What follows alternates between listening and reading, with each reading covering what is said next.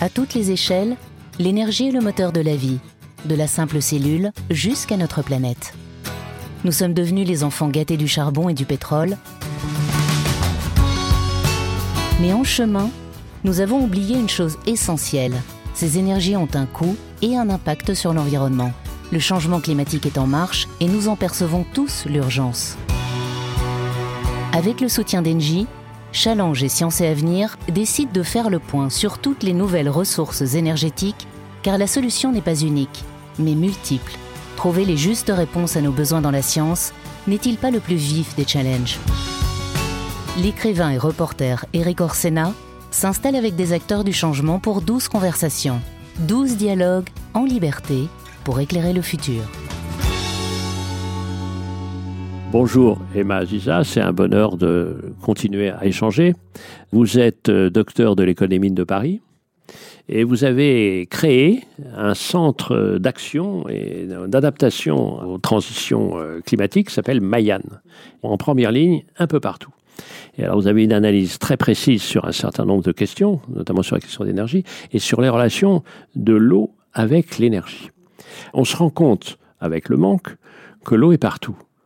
Parce que l'eau est aussi beaucoup dans l'énergie. Et bien sûr, alors on se rend de plus en plus compte que l'eau est derrière notre alimentation et notre assiette, derrière nos habits, mais on a souvent moins conscience du fait qu'effectivement elle se trouve derrière quasiment toutes les formes énergétiques.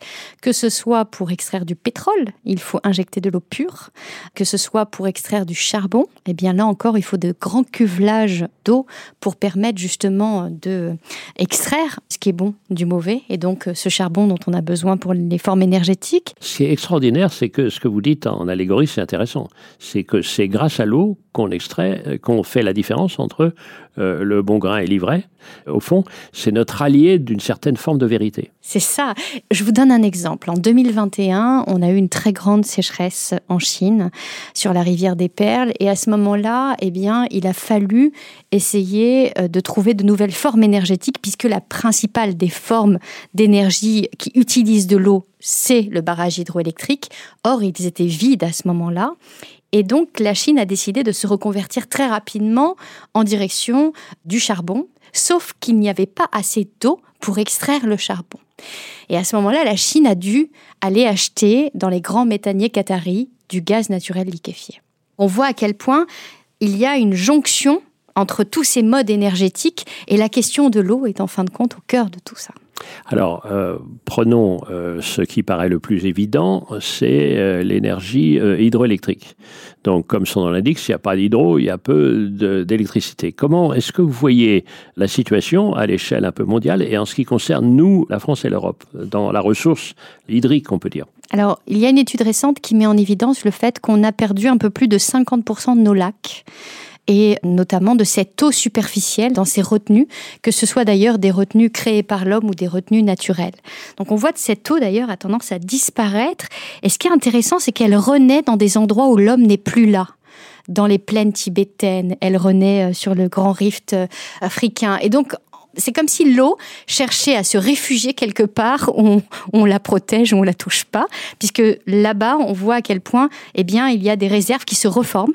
Mais par contre, on est en train de perdre nos eaux de surface. Et donc, cette eau de surface, eh bien, elle sert principalement parce que l'homme s'est installé tout autour.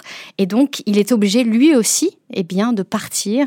Et cette étude est assez intéressante parce qu'elle nous montre tous ces mouvements qui se déroulent, mais cette eau qui est en train de se réduire comme une peau de chagrin à l'échelle planétaire. Et alors, à l'échelle française, je crois que les ressources hydriques, c'est 10 à 12% d'électricité.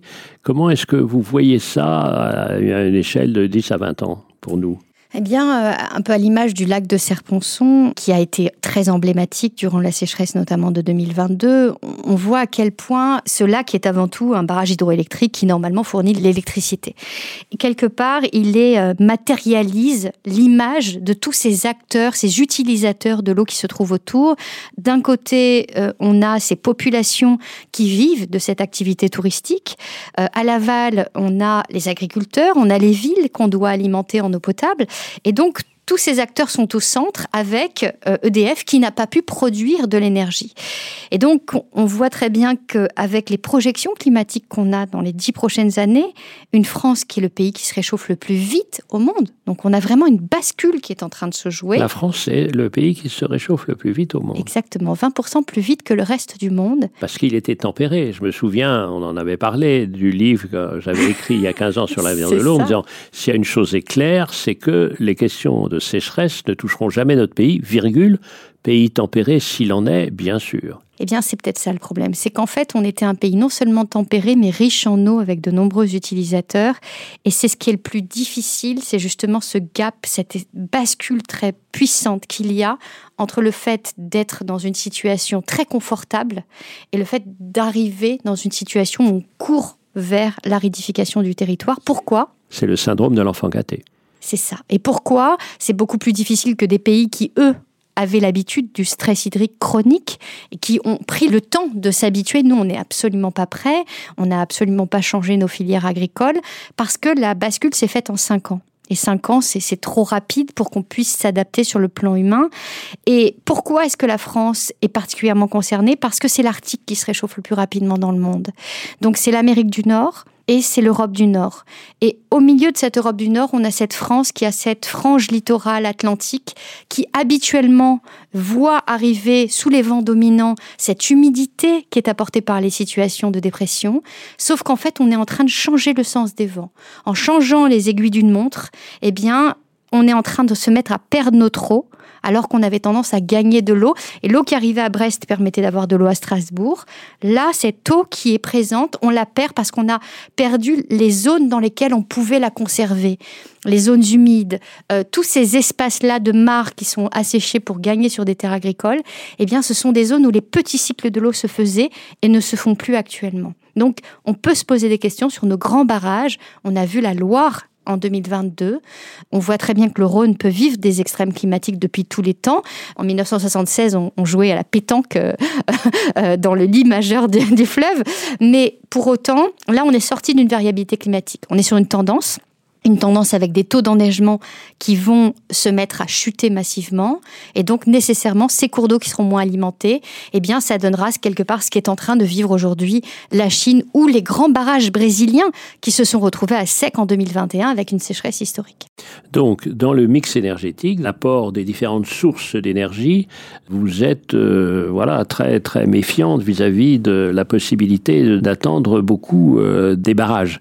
Alors ce qui se pose comme question aussi, c'est que, et on l'a vu en travaillant sur euh, les questions minières, c'est-à-dire les apports pour faire des panneaux photovoltaïques, euh, pour faire euh, des éoliennes, on a évidemment, comme dans tout processus industriel, besoin d'eau. Si on n'a plus de ressources directes ou de moins en moins de ressources d'origine hydrique, comment est-ce qu'on va faire pour trouver des sources d'énergie moins gourmandes en eau? Il y a une question qui est cruciale, le lithium, quand on voit le désert d'Atacama, le jeu en vaut la chandelle, et quand on a beaucoup de pétrole ou qu'on a beaucoup d'argent, eh bien on a beaucoup d'eau. En l'occurrence, on est capable de faire venir de l'eau sur la plaine littorale du Chili, la faire remonter 1500 km dans les terres, remonter à 2500 mètres d'altitude pour alimenter en eau désalinisée euh, les plaines d'Atacama pour aller extraire le lithium. Parce que le jeu en vaut la chandelle, j'ai envie de dire. Et donc, on sera toujours capable. Parce que la chandelle, c'est l'éclairage. Ah oui, c'est ça, exactement. Et en fait, on est capable d'amener de l'eau partout. Regardons les Émirats arabes. On a des territoires entiers qui ne sont traversés par aucun fleuve et qui pour autant désalinisent massivement, avec les conséquences qu'on a aujourd'hui, que ce soit derrière l'utilisation de la plus d'une dizaine de produits chimiques ou la sursalinité, cette saumure que l'on va rejeter localement on voit apparaître de nouvelles solutions. Elles sont encore loin, elles sont intéressantes. Ce qui me semble dommage, c'est le fait d'imaginer que c'est la solution unique. Entre ça et la réutilisation des eaux usées, on a un petit peu tendance à sortir ce coup de baguette magique en disant mais on a 96,6% de nos océans qui sont là, voire même on a trois fois l'équivalent de nos océans à 700 km sous terre. On pourrait même imaginer des choses incroyables. Donc de l'eau, on en a. Mais de l'eau disponible, effectivement, elle est très rare. Et c'est cette eau disponible. très chère. Et elle est très rare, elle est très chère parce que c'est de l'eau douce, elle est consommée massivement partout dans le monde. On est en train d'extraire de l'eau partout dans nos nappes phréatiques parce que c'est l'eau douce quelque part qui est la plus facile à récupérer. Il suffit de faire des forages partout, on l'a fait. Aujourd'hui, on le voit, la NASA nous montre, grâce à l'émission Grace, on est capable de voir sur ces 20 dernières années l'évolution de la gravité terrestre. Et donc, on se rend compte qu'il y a 19 points de bascule dans le monde dans lesquels on a extrait toute l'eau des nappes souterraines. Et donc, dans les grandes plaines américaines, il faudrait 2500 ans de pluie pour restaurer ces nappes phréatiques. Donc, on a une bascule en cours. Il va falloir trouver des recours. Un des recours qui, peut peut-être être intéressant, c'est tout ce qui est euh, osmose. L'énergie osmotique est une solution intéressante qui est encore trop peu explorée. Il va falloir... Euh, Alors, on va dire trois mots de de, cette énergie osmotique parce que j'ai visité un des laboratoires de la Compagnie nationale du Rhône, à le CACO, où il y a ce mécanisme qui est encore à l'état de laboratoire un peu plus gros qu'un laboratoire, mais qui n'est pas encore dans un démonstrateur. Alors, est-ce que vous pourriez nous décrire ce que c'est que l'énergie osmotique? C'est au fond, c'est très intéressant parce que c'est une sorte d'allégorie de la rencontre, du coup de foudre, parce que c'est au fond le lien entre l'eau douce et l'eau salée. Exactement. on s'est rencontrés et de l'énergie a surgi, ce qu'on appelle un coup de foudre en relation amoureuse. C'est vrai. Donc en fait, c'est vraiment cette énergie qui est produite par le différentiel en fait de salinité. Donc la différence, c'est pas, c'est-à-dire, c'est-à-dire l'énergie vient de la différence. De la rencontre et de la rencontre de la différence et de l'accueil de la différence. C'est quand même formidable. Oui. Et ces eaux peuvent se rencontrer pour produire de l'énergie. Mais c'est intéressant parce que quand on regarde toutes les eaux dans le monde, parfois on voit très bien à quel point les eaux ne se croisent pas. Les océans se rencontrent, mais ils ne se traversent pas mutuellement. Hein. on est capable de voir quand on va au Cap, euh, en Afrique du Sud, à quel point ces océans sont l'un contre l'autre. Et, même euh, l'Amazone. Moi, j'ai été plusieurs fois à Manaus, où le Rio Negro et le Rio Solimon, ils coulent l'un à côté de l'autre. Comme c'est, encore une fois, comme dans l'allégorie de l'amour, on, on sait qu'on va se rencontrer, mais on met du temps pour admettre qu'on va se rencontrer. C'est ça. Donc en fait, vraiment, on a cette capacité qui semble intéressante parce que il n'y a pas d'externalité négative, ce qui est le cas aujourd'hui de la désalinisation ou de la réutilisation des eaux usées, qui doit être pensée, réfléchie que dans certains cadres. On a encore plein d'autres solutions, notamment, je crois beaucoup dans le fait de récupérer la vapeur d'eau et de la condenser pour avoir un, usage local. Il faut qu'on se rende bien compte à tous nos auditeurs, c'est que une des magies de l'eau, et j'en parlais encore hier en faisant un concert avec euh, Michel d'Alberto, c'est que l'eau est dans tous ses états.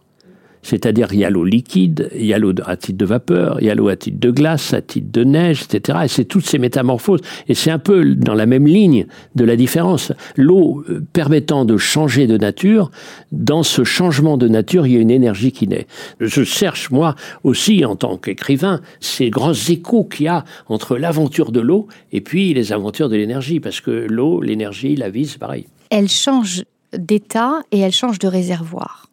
C'est ce qui se passe aujourd'hui à l'échelle mondiale. Et cette danse, elle se fait grâce au soleil.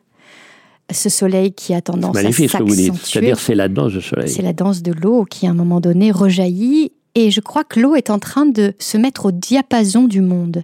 C'est-à-dire que le cycle de l'eau s'accélère actuellement mhm. et notre monde s'accélère. L'eau donne le là. Exactement. Notre monde, c'est en train de s'accélérer et, je, je, trouve qu'il y a quelque chose d'assez effarant dans le fait qu'on souhaite que tout aille toujours plus vite dans notre monde. Tout doit être rectiligne. Notre cours d'eau doit aller plus rapidement là où il doit se rendre. Et en fin de compte, on a oublié de laisser ce temps. Et ce temps-là, il est nécessaire aussi pour le cycle de l'eau, parce que l'eau qui change de réservoir, elle ne va jamais rester le même espace de temps, et elle va parfois rester euh, des milliers d'années dans un endroit, puis ensuite quelques semaines dans un autre, et elle va repartir dans l'atmosphère quelques heures, sauf qu'avec une température plus élevée, on accélère à ce moment-là le temps où elle va condenser, se précipiter toujours plus violemment. On l'a vu avec les inondations récemment. Regardez, regardez ce que vous dites, comme d'habitude, c'est tout à fait magnifique parce que c'est la précipitation. Qu'est-ce que c'est que ah, la précipitation? La précipitation, c'est l'accélération, l'accélération du cycle. Et donc c'est très frappant. Puis il y a une autre chose qui me frappe, comme toujours en parlant avec vous, le lien entre le temps, le temps qui passe et le temps qui fait. J'ai été hier avec ce pianiste merveilleux qui jouait la goutte d'eau euh, de Chopin. Et on voit dans le, le sol dièse. Et on voit toc, toc, toc, c'est le, le, battement de l'horloge. Et on voit ce mécanisme-là. Donc comme on est toujours dans l'accélération, dans la précipitation, on dit qu'est-ce qui va se passer avec les cycles? Eh ben, c'est exactement ce qui se passe. C'est-à-dire qu'on est, on est vraiment dans cette précipitation. Il faut jamais confondre vitesse et précipitation. Je disais ça quand j'étais petite. Eh bien, effectivement, cette euh, pluie arrive sur le sol. Elle ne trouve pas son chemin sous terre. C'est le principal problème aujourd'hui de la pluie, c'est que normalement tout est régulé parce que notre territoire est une éponge. Sauf qu'avec des engins qui compactent trop le sol sur le plan agricole, avec des villes qui s'artificialisent, elle ne trouve plus son chemin. Et quand elle trouve son chemin sous terre, elle a le temps de se reposer, elle a le temps de s'enrichir, c'est ce qui permet d'avoir des eaux minérales, elle a le temps ensuite de trouver son chemin jusqu'à sa source pour renaître, et on ne lui laisse plus cet espace-là. C'est comme si on avait fermé un réservoir, et ce réservoir qui a accumulé durant des milliers d'années, des millions d'années de l'eau, eh bien, cette eau fossile, en fin de compte, on l'extrait, on extrait de l'eau qui a pris son temps. Et nous, ce que l'on souhaite, c'est gagner du temps. Donc, en fin de compte, tout va à l'envers. Et pourtant, si on arrive à retransformer ce cycle, et à prendre le temps, eh bien, les sources renaissent et rejaillissent. Comme d'habitude, le concept de une santé, c'est-à-dire que si le sol va mal, c'est-à-dire il est sec, il est mort, eh bien l'eau ne va pas trouver son chemin à l'intérieur du sol. On ricoche, on ricoche, et c'est la précipitation qui ricoche, on peut dire ça. Il y a une euh, remarque qui m'a été donnée lors d'un des Tours de France de l'eau, comme je fais comme vous, parce que nous sommes des reporters du possible. eh bien, on me disait cette remarque incroyable, c'est que en termes de proportion, nous avons autant artificialisé les sols en France qu'on a détruit de forêts amazoniennes. C'est-à-dire que d'une certaine manière, exactement ce que vous dites, c'est-à-dire on a privé l'eau des endroits où elle pouvait mener sa vie. Et on l'extirpe, évidemment, et on dit, bah, on va la réserver, sauf qu'elle n'entre pas dans le sol. Et alors j'entendais un hydrologue hier parler et dire, mais finalement, il n'y a aucune différence entre de l'eau évaporée d'un champ de maïs et de l'eau évaporée d'un arbre. Et quelque part, l'arbre utilise trop d'eau, donc il pose problème. C'est pas la première fois que j'entends ça. Et c'est incroyable parce que quelque part, si on prend qu'un bout de la lorgnette, on n'a qu'un bout de la vérité. Quand on comprend que l'arbre, quand il va puiser 1000 litres d'eau, qu'il transpire cette eau et qui ensuite génère cette vapeur d'eau, qui, accompagnée par les pollens et par tout ce qu'il va émettre, permet de nucléer la goutte d'eau, et c'est lui qui recrée ensuite la pluie, eh bien on comprend en fait qu'il faut absolument respecter cet élément. Et puis il y a quelque chose aussi qu'on oublie, c'est qu'on n'est pas les seuls utilisateurs de l'eau. Le monde entier, le vivant a besoin d'eau. Et donc, à chaque fois que l'on décide de dérouter un cours d'eau, eh bien, à ce moment-là, c'est tout le vivant qui s'effondre. Et on a le sentiment qu'on ne va vivre qu'à travers des tuyaux dans ce monde.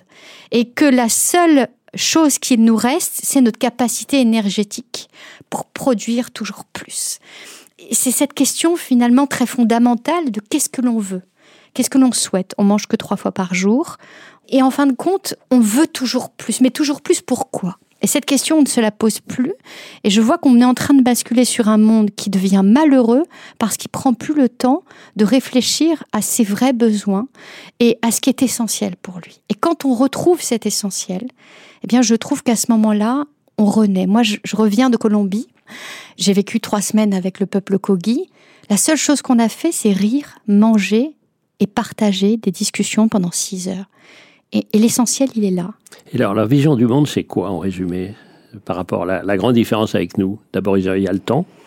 Ils alors, le temps. déjà, eux ne sont pas déconnectés de la Terre, c'est-à-dire qu'ils sont une suite logique de leur territoire ils ont des liens, c'est-à-dire que leur territoire est un peu comme des points d'acupuncture, des espaces sacrés qu'il faut protéger, qu'il faut préserver.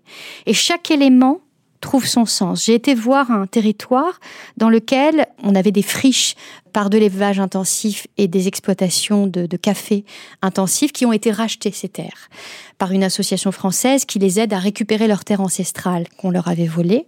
Et en six ans, j'ai vu tout se transformer, j'ai vu les photos d'avant, toutes les études qui avaient été menées. Et ce qui est incroyable, c'est que j'ai vu renaître les sources. Pourquoi? Parce qu'ils célèbrent la grenouille. Parce qu'il célèbre chaque élément à sa place. Et on a oublié qu'on était à l'intérieur d'un système et qu'on était nous-mêmes un élément. Alors c'est exactement la bataille qu'on va essayer de mener pour essayer de redonner une espérance au massif guinéen du Fouta Djallon, d'où partent les plus grands fleuves de l'Ouest africain, c'est-à-dire le fleuve Sénégal, euh, le fleuve Gambie et surtout le fleuve Niger, exactement pour sauver ce qu'on appelle, euh, de cette formule que j'aime énormément, les têtes de source. Ce que vous dites, c'est reprendre, c'est-à-dire une sorte de qualification du vivant à ces mécanismes. Ils nous ont dit, mais vous savez, les, montagnes parlent entre elles. Et on leur a dit, mais comment est-ce qu'elles communiquent? Ils nous ont dit, mais elles communiquent à travers les nuages. Un nuage passe sur une montagne, il prend les informations et il les transmet à la montagne qui se situe à côté. Mais attends, c'est exactement ce qu'on a vu avec les arbres qui parlaient entre eux. C'est exactement le travail de petit reporter que je fais entre les champignons, euh, les bactéries et les racines. C'est-à-dire que tendez l'oreille, tendez l'oreille, ils se parlent. Nous n'avons pas le monopole de la parole. Quelque chose d'encore plus incroyable, j'ai trouvé. Il nous explique qu'une rivière, c'est un livre. Un livre ouvert qui nous raconte une histoire. Et chaque jour, ils vont au bord de l'eau, ils prennent de l'eau et ils lisent ce que la rivière leur raconte. Alors c'est exactement ce qu'on va faire puisqu'on va adopter, on va adopter par des classes de CM1, CM2, 200 à 300 mètres de rivière qui vont apprendre en même temps qu'ils vont apprendre à lire. Il suffit de supprimer une consonne et on passe de livre à libre. Et on avance et on a besoin de retrouver notre liberté, on a besoin de retrouver notre pouvoir et surtout, il faut que les enfants se reconnectent à leur territoire de vie. Ils ne savent même plus qu'il y a une rivière à côté. Ils pensent que c'est un chemin, mais en fait, il faut leur expliquer, leur permettre de lire ces paysages. Et ils sont capables de lire leur téléphone portable maintenant tous les jours. Mais à un moment donné, si on se réancre pas là où on est, on perd quelque part la mémoire, le présent, parce qu'on n'est plus là au moment où on doit l'être, et quelque part notre futur. Donc vous voyez que les questions qui sont posées par l'énergie, évidemment il y a des données techniques, on l'a vu, parce qu'on peut rentrer dans les détails de l'osmose, on peut regarder ce qui se passe vraiment, le recyclage qui n'est pas la panacée, mais quand même on peut améliorer les choses, on peut trouver des réserves à certains moments en fonction de la dimension géologique, etc. Mais derrière c'est bien plus cela. Et on voit à quel point l'eau, c'est pas seulement une matière. C'est simplement le miroir, non pas euh, qui permet de voir sa tête, pourquoi pas, mais c'est le miroir de nos civilisations. Et moi, je crois savoir que dans votre voyage, vous étiez avec un très grand mathématicien. Exactement. Qui se trouve être un ami intime avec qui nous avons des, projets. Cédric Villani. Rien moins. Rien moins. Alors, c'est quand même formidable que, à l'extrémité, a priori, la plus abstraite de la science, c'est les mathématiques. La plus inhumaine, Et qu'est-ce que va chercher quelqu'un comme Cédric dans cette tribu lointaine? Je crois que Cédric, ce qui était fantastique, c'est qu'il nous a apporté un autre regard. Il nous a apporté des questions qu'on ne se posait pas. Et donc il était complémentaire dans une forme de maillage d'une pluridisciplinarité qui était représentée par six scientifiques. Chacun arrivait avec ses concepts, avec son histoire, deux très grands naturalistes, une physicienne, une anthropologue, et tout ce monde-là essayait de créer un lien de dialogue, de dire on ne se connaît pas, apprenons à nous connaître, apprenons à échanger enfin. Et eux, c'est ce qu'ils souhaitaient, c'est-à-dire que ce peuple Kogi, qui est la, dernière société précolombienne euh, dans la vallée de la Sierra Nevada de Santa Marta, qui est une, une montagne incroyable, qui monte à 5775 mètres d'altitude, à 42 kilomètres de la mer. C'est-à-dire, plus vous montez, plus vous voyez la mer. C'est absolument splendide. Ces paysages sont euh, à la fois si exceptionnels et à la fois ils sont en train de perdre leur eau puisqu'ils perdent leur neige et les Kogi nous expliquent que la neige c'est la mémoire d'une montagne. Si on perd la neige, on perd son histoire. Et donc c'était tellement et son langage, incroyable. Que la montagne ne va, ne va, plus pouvoir parler. Exactement. Et donc ils nous ont dit on est dans une situation tellement grave qu'il faut qu'on se mette à communiquer ensemble. Parlons. Et je crois que ça nous a tous permis, au fond, que ce soit Cédric, nous tous, on a tous été ébranlés, on a tous été remplis par ce que doit être l'humanité. Et cette humanité, on, est nous-mêmes faits d'eau, nos cerveaux sont faits d'eau. On ne pourrait pas discuter si on n'avait pas toute cette eau. Eux nous ont regardés, nous ont dit, mais une chose, pourquoi est-ce que vous avez touché cette eau sous terre? Il fallait la laisser. Vous aviez les sources, vous aviez des fleuves. Pourquoi est-ce que vous avez été enlever cette eau dans ce lieu où elle était protégée? En fait, autant de, réflexions sur cette préservation. Parce que pour eux, ils font partie de cette terre. Alors que nous, on a le sentiment qu'on s'est complètement déconnecté. Et donc, cette reconnexion, elle est essentielle si on veut réussir à avoir un futur durable, habitable. Mais ce qui est exceptionnel, c'est que la nature est résiliente.